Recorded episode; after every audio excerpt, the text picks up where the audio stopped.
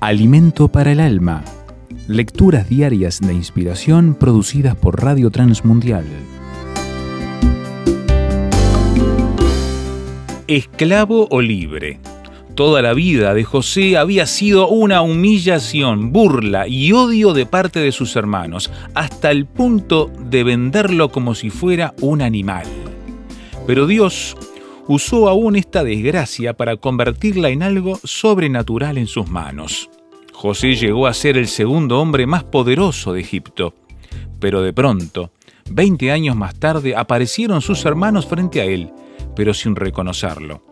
¿Qué habrá pasado por la mente de José en ese momento?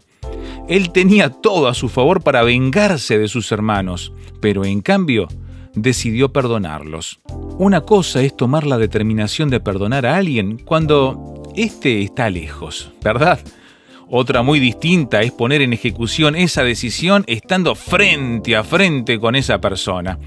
Pero José había decidido perdonar hace mucho tiempo ya.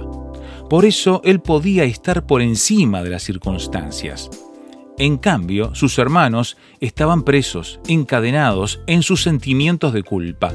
Autoridad espiritual versus esclavitud de la conciencia. ¿Puedes identificarte con alguna de estas dos posiciones? ¿En cuál te encuentras ahora? Si eras esclavo de tu rencor, te estarás arrastrando por el suelo, humillado como los hermanos ante José.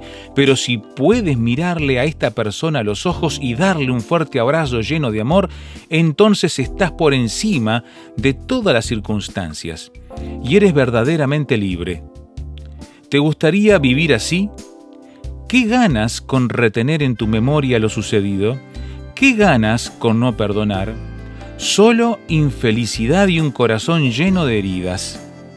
Cuando sueltes las cadenas del rencor, notarás que el verdadero preso fuiste tú. Meditación escrita por Marvin Duke, Paraguay,